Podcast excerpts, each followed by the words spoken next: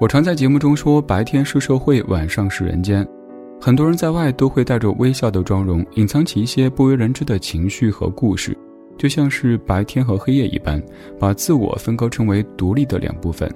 很少有人可以触及我们的内心，了解那个黑夜里的自己。当那个能够触及内心的人出现，他便是全世界。当他离去之后，自我的内心世界也会随之崩塌。那崩塌之后的我们该何去何从呢？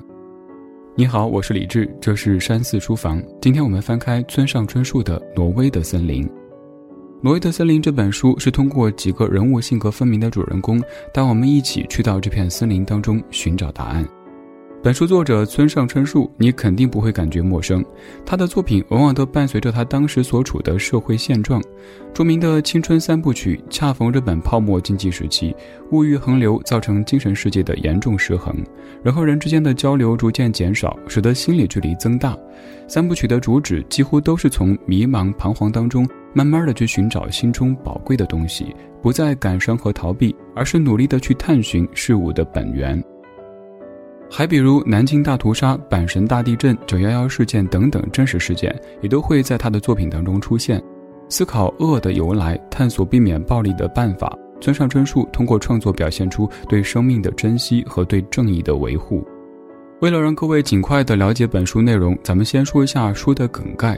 它讲的是主人公渡边在十七岁那年失去高中最好的朋友木月，随后一年的一次偶遇，让渡边和木月的原来的女朋友直子成为了恋人关系。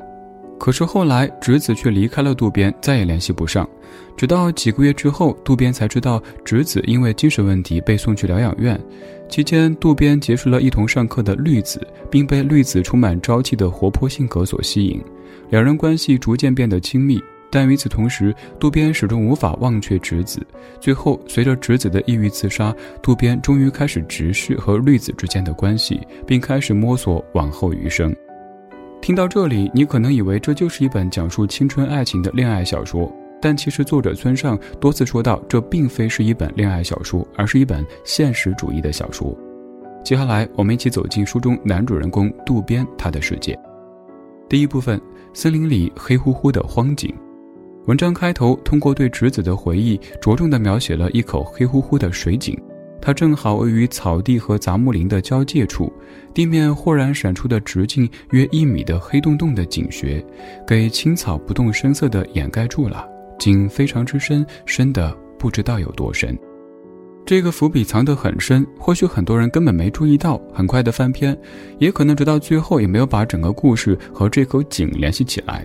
但它就在那里，无情地吞噬着不慎滑落的人，比如木月、绿子的父亲、直子和玲子。因为这口荒井处在草地和杂木林的交界处，当人发觉身处危险的时候，已经晚了。黑乎乎的井给人神秘的色彩，想望一望井内的样子，但回馈的只有黑色，无尽的黑色，好像置身冷漠的社会，好像身处扭曲的环境，好像百般疾病缠身。也好像独处于世，身边没有一个人，剩下的只有孤寂和死亡。第二部分，孤独和自洽。比如说，渡边的高中好友木月，他能够准确无误地捕捉到聊天氛围的变化，从对方不太有趣的谈话当中抓出有趣的部分来，让渡边都觉得自己好像成为一个妙趣横生的人。但这仅限于木月、渡边和直子三人的聚会当中。在学校里，木月除了渡边以外和谁都合不来。直子也对渡边说过，当他和木月单独相处时，他不是一个谈吐潇洒的人。不难发现，木月是孤独的，无论在学校还是家里，只有在两位好友面前才能够展示出不一样的一面。但无论哪一面，都是真实的木月，都是他自洽的表现。学业的要求、家长的期待、环境的压迫，让木月有了孤僻、不愿多交流的这一面。只有在好友面前，他才会展现出自己积极的一面，把欢乐带给朋友的同时，也是对自我的一种安慰。莫月可以遵循父母、老师、社会的期待，成为这样或那样的人，但他不愿意。他想要的可能是随性的发展、自由的生长，最后可以以死来反抗这个社会。再比如，被渡边称为“敢死队”的大学室友。他们的宿舍干净的有些过分，地板上纤尘不染，窗户玻璃光可见人，卧具每周晾晒一次，铅笔在笔筒内各得其位，就连窗帘每月都会洗涤一回。每天早上六点准时起床洗漱，跳广播体操，就是这样的一个近乎病态的爱结成癖的人，一个自律到瘆人的室友，一直作为渡边同学们直子、林子、绿子的谈笑之姿，会为大家带来源源不断的有趣的故事。而作为一个大学生的敢死队，怎会不自知？他的孤独非常明显，他的作为和周遭格格不入，他的志愿就是去国土地理学院绘制地图。他的洁癖和自律，便是他与孤独的自洽，用这样的方式来对抗孤独。直到有一天，他留下一只萤火虫给渡边之后，便悄然离去，没有和任何人打过招呼，行李也是突然取走，仿佛从来没有来过这个世界一样。第三部分，我们来说说本书当中最常被说起的爱和性这个主题。书里有好几段感情，我们一段段的理清。首先是木月和直子，他们两人从小便是青梅竹马，两家相距不足两百米，三岁一同玩耍，十二岁接得吻，两人互串房间，行为举止非常的亲密，他们的身体好像是双方共有似的。然而直子一直误以为爱并不是真爱，他们更多的是一种亲情，甚至说是一种凌驾于亲情之上的共生体的感情。不仅直子如此，木月也是如此。当直子做胸腔手术的时候，木月显得并不在意，甚至还不如渡边关心。这恰恰反映出木月从内心深处并没有认为直子是自己的女友，他们之间的关系仿佛像是两个最熟悉的陌生人。再来说一说永泽和初美的关系。永泽是东京大学法学院的学生，头脑聪明，不费吹灰之力就考进了东大。而初美就读的大学里面也都是百万富翁的千金小姐，两人的家庭背景都是相对拔尖的，然而双方在思想方面的差异注定了无法走到一起。永泽和渡边一样会看一些不为大众所理解的书，但是他们又非常不一样。永泽说人生不需要理想，而是需要行为规范。他要考外务省，但他并不是一个私欲熏心的人，有的只是好奇心，只想在广阔无边、险象环生的世界里一显身手，看一看能在硕大的国家机器里爬到什么地位。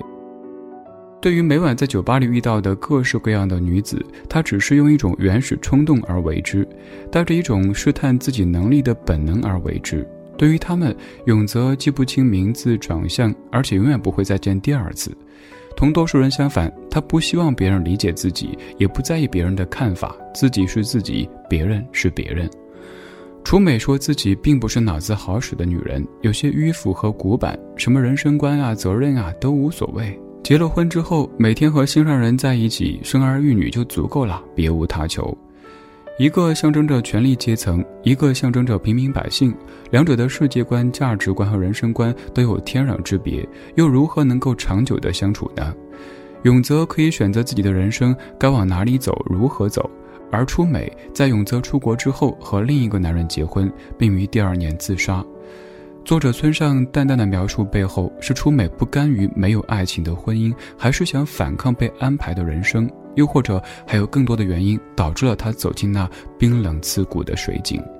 这些问题并没有标准答案，作者就是用这样的平淡语句来引发我们思考，并让我们被带入其中。最后来说说男主渡边和直子以及绿子三者之间的情感。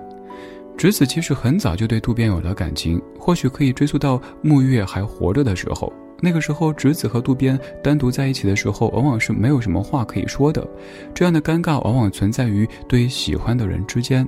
再就是，直子问了渡边：“你有没有喜欢过的女孩？”随后，渡边把分手的那个女孩告诉了直子，她人不错，现在有时候也会不时的想念，只是不知为何不曾为其倾心。听完，直子直接问道：“这以前从没爱过谁？”渡边回答：“是的。”他便不再问下去。直子并非是一个随便的女子，相反，她是一个保守派。她之所以可以在木月的面前那么自然地袒露自身，是因为觉得两者是一体的。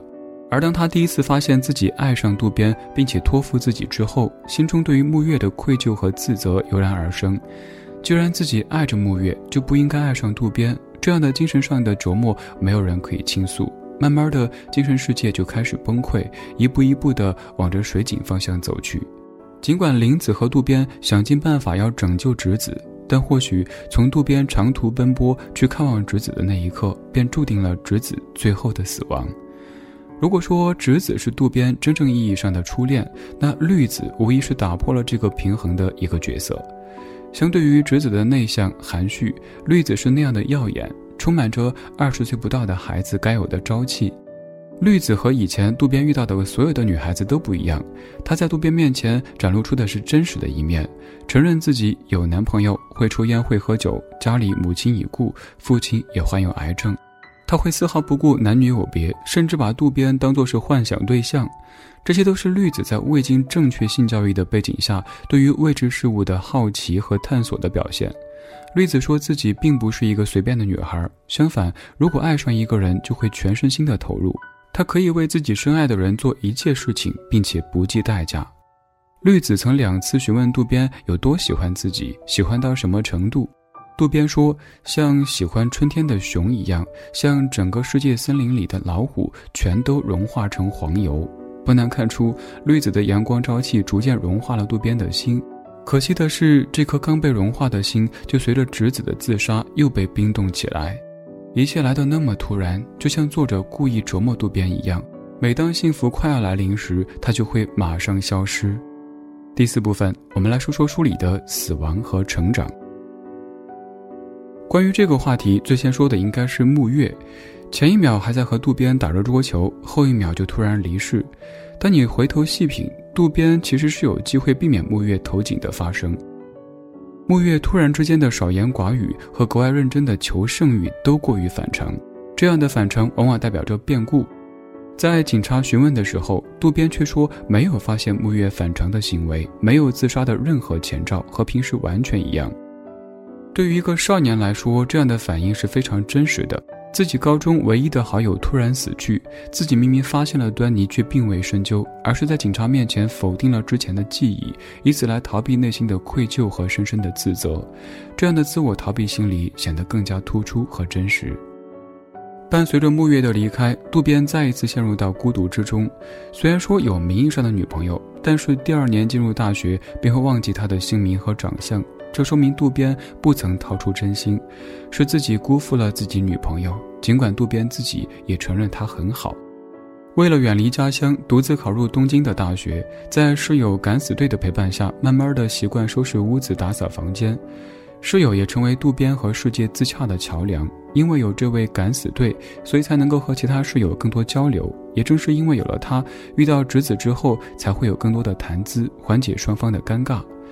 当敢死队悄无声息地离开之后，永泽的出现给渡边的人生带来另一种价值观。尽管渡边不认同永泽的为人处事之道，但仍旧会在夜幕降临之时去往东京大大小小的酒吧，过着花天酒地的生活。而永泽也始终相信渡边和自己是同一类人，他们一定会在将来的某处相遇。说到这里，还有一位文中唯一的年长者，上面提到过的林子，他是直子在疗养院期间的室友。林子三十多岁，结过一次婚，有过美满的家庭和生活。一次熊孩子的戏弄和丈夫的错误判断，让她险些跌入深渊。得益于过往的经历，她及时地斩断了和外界的一切联系，来到疗养院，一住就是七年。她在这里见过形形色色、来来往往的人，自己却依旧固守着内心的小屋。直子的入住和渡边的到来打破了他封闭的内心，他向渡边倾诉自己的过往，在渡边离开之后，希望他给直子的信里能够提到自己，哪怕一句也好。林子开始渴望和外界有所联系，同时自己作为直子和渡边的纽带，一直在帮助他们。林子非常希望直子能够尽快的康复，走出这里和渡边好好的在一起生活。然而事与愿违，渡边的出现让直子意识到自己依旧爱着他。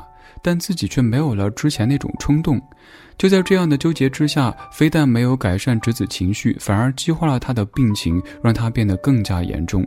这自然也是谁都想不到的情节发展。说回林子，当渡边向林子坦白绿子的存在时，他帮着渡边理清情感关系，鼓励他寻找自己真正想要的幸福。在直子死后，始终没能联系上渡边的林子，终于踏上离开疗养院的道路。这里需要说明一下，在日本接受疗养院治疗的患者可以自由离开，但是永远不得再踏足这里。一旦走出疗养院，对于他们的大门就会永远关上。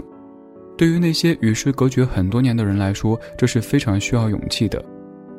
离开这里的林子将侄子在疗养院的一切和最后一晚的故事完整的告诉了渡边，帮助他从负面情绪当中走出来。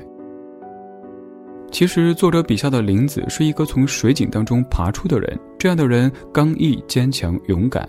过往的一切都将林子打磨得更加成熟。同时，作为一个与世隔绝了八年的女子，在和渡边同处一室的时候，也会按捺不住寂寞。这样的她更像是一个活生生的人，一个有血有肉、有感情、有需求的人，而不仅是为了塑造一个角色而出现的虚构的人。我们的主人公们始终在失去和得到之间徘徊，在形形色色又非常具有代表性的角色里游走，这不正是活在当下的我们吗？为什么这样的书会给读者带来非常强的代入感？因为在角色不多的人物里，我们能够映射出自己或者周遭的人和事。我们每个人都会有孤独的一面，希望每一个人都能像渡边一样，最终和自己达成和解。也希望每个人身边都可以出现一个林子，能够在困惑的时候给予帮助，让你重拾信心，积极面对未来的人生。最后，我想分享三句书里发人深省的话。他说：“每个人都在追求自以为是的正义和幸福，不要同情自己，同情自己是卑劣懦夫才会干的勾当。”还有最后一句，你应该更加熟悉，说的是：“死并非是生的对立面。”而是作为生的一部分永存于世。好了，这本《挪威的森林》就解读到这里。如果听完解读感觉意犹未尽，可以打开微信搜索小程序“山寺生活”，当中有这本书的纸质版，还有此前解读过的全部书籍纸质版。我是李志，这是山寺书房，下期读书会我们继续梳理见。